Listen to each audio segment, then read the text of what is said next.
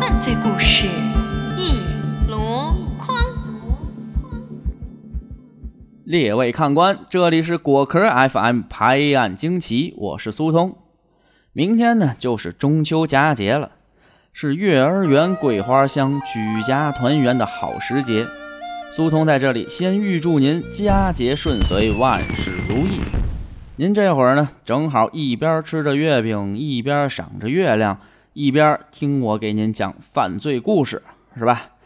好像也不怎么搭界。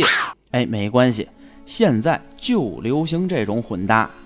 说到搭界啊，这在犯罪界里，一般杀人越货的大买卖，都得找个同伙。这挑搭档可是门学问。您想啊，把脑袋拴在裤腰带上的勾当，不是过命的交情可不行。要说最亲密的交情，莫过于自己的爱人了。今天就跟您说这么两对亡命鸳鸯。这两宗可都是煊赫一时的大案，不仅在当时是令人胆寒，他们的故事还被后世改编成了电影。第一宗便是后来启发了奥利弗·斯通导演拍摄《天生杀人狂》的一宗连环杀人案。不知道咱果壳的听众里有多少人看过这部《天生杀人狂》？电影中由伍迪·哈里森饰演的男主角可谓是人挡杀人，佛挡杀佛，一言不合就取人性命。而在这个故事的原型中的男主角却并没有这么风光。他原名叫查尔斯·斯塔克维泽，出生时呢就患有轻微的佝偻病，腿有些畸形，同时还患有轻微的语言障碍。早年间经常受到他人的取笑和欺负，于是性格中逐渐就养成了严重的自卑情节，觉得自己一无是处，自己都看不上自己，自然在社会上也没法获得他人的认同。十八岁辍学，就进了一家仓库打工。周围的同事看他呢是干嘛嘛不灵，也不爱搭理人，自然也就不愿意和他有什么交流。可您还真别说，这世上还真就是破锅总能碰上破锅盖。这位查尔斯也找到了他的真爱，这就是年仅十三岁的卡瑞尔·福格。卡瑞尔并不嫌弃查尔斯，心甘情愿地成了这位比他年长很多的破锅的那个破锅盖。查尔斯交上女朋友，自然是心花怒放啊！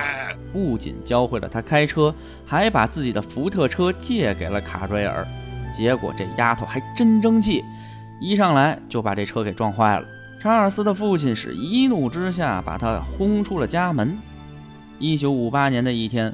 被轰出家门的查尔斯也没地儿去，干脆找自己对象去吧。这就来到了卡瑞尔的家中。谁成想，不但没见着卡瑞尔，反倒被他的父母臭骂了一顿。恼羞成怒的查尔斯开枪便射杀了他们，甚至还用棍棒残忍地打死了卡瑞尔两岁的妹妹。这下一辈子被人瞧不起的查尔斯可就开了杀戒了。他和卡瑞尔开车来到了本内特，找到了他家的一个老朋友，七十岁的奥古斯特。所谓来者不善，善者不来啊！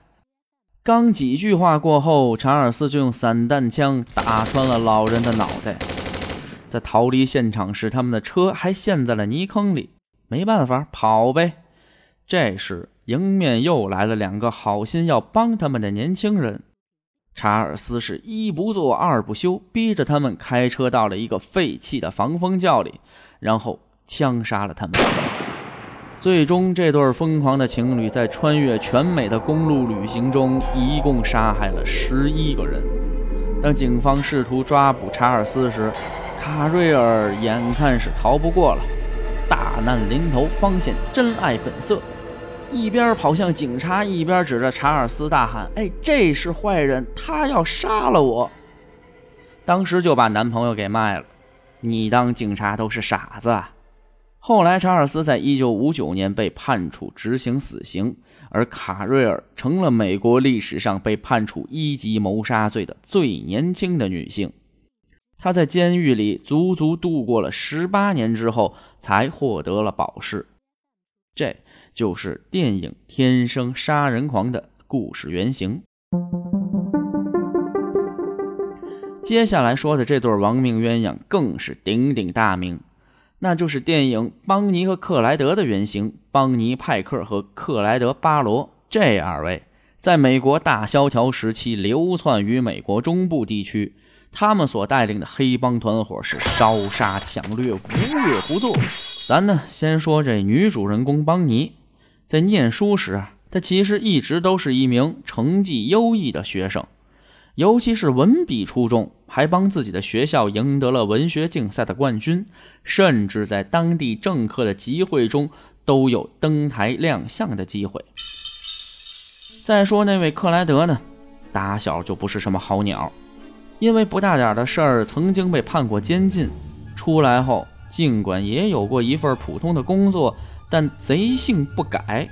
一直拿这个撬保险柜啊、偷个商店啊、偷个汽车啊当主业，就这么一位主，怎么就勾搭上了本有着不错前程的邦尼了呢？这就怪邦尼他自己遇人不淑啊，自己的感情经历呢不太顺利，在邦尼读高二时爱上了一位公子哥，俩人是情投意合，才十六岁。邦尼就办了退学手续，跟这位公子哥结了婚。要说这孩子早恋啊，他其实不一定是坏事儿。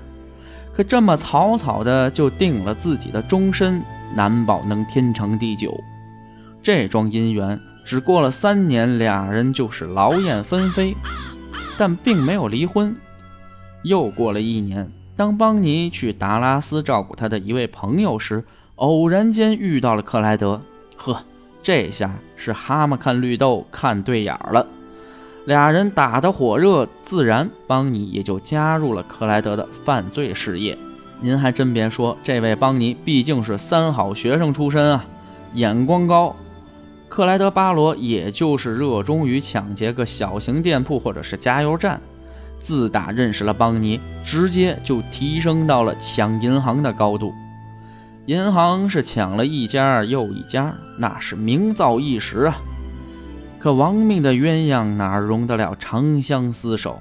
一九三四年的五月二十三日，在路易斯安那，四名德克萨斯军官再加两名路易斯安那军官撒下了天罗地网，誓要擒拿这对贼夫妻。邦尼和克莱德在枪战中是双双身亡，命丧黄泉。倒是应了“不求同年同月同日生，但求同年同月同日死”这么句话，这就是两对亡命鸳鸯的故事。所以说，找对象啊，得找那过日子的。奸佞匪类碰到一块儿，就算成了一时之快，终归是绝路一条。您呢，要是现在还单着身呢？那中秋全家团圆时被那七大姑八大姨们逼婚的话，您就给他们听听这两段故事。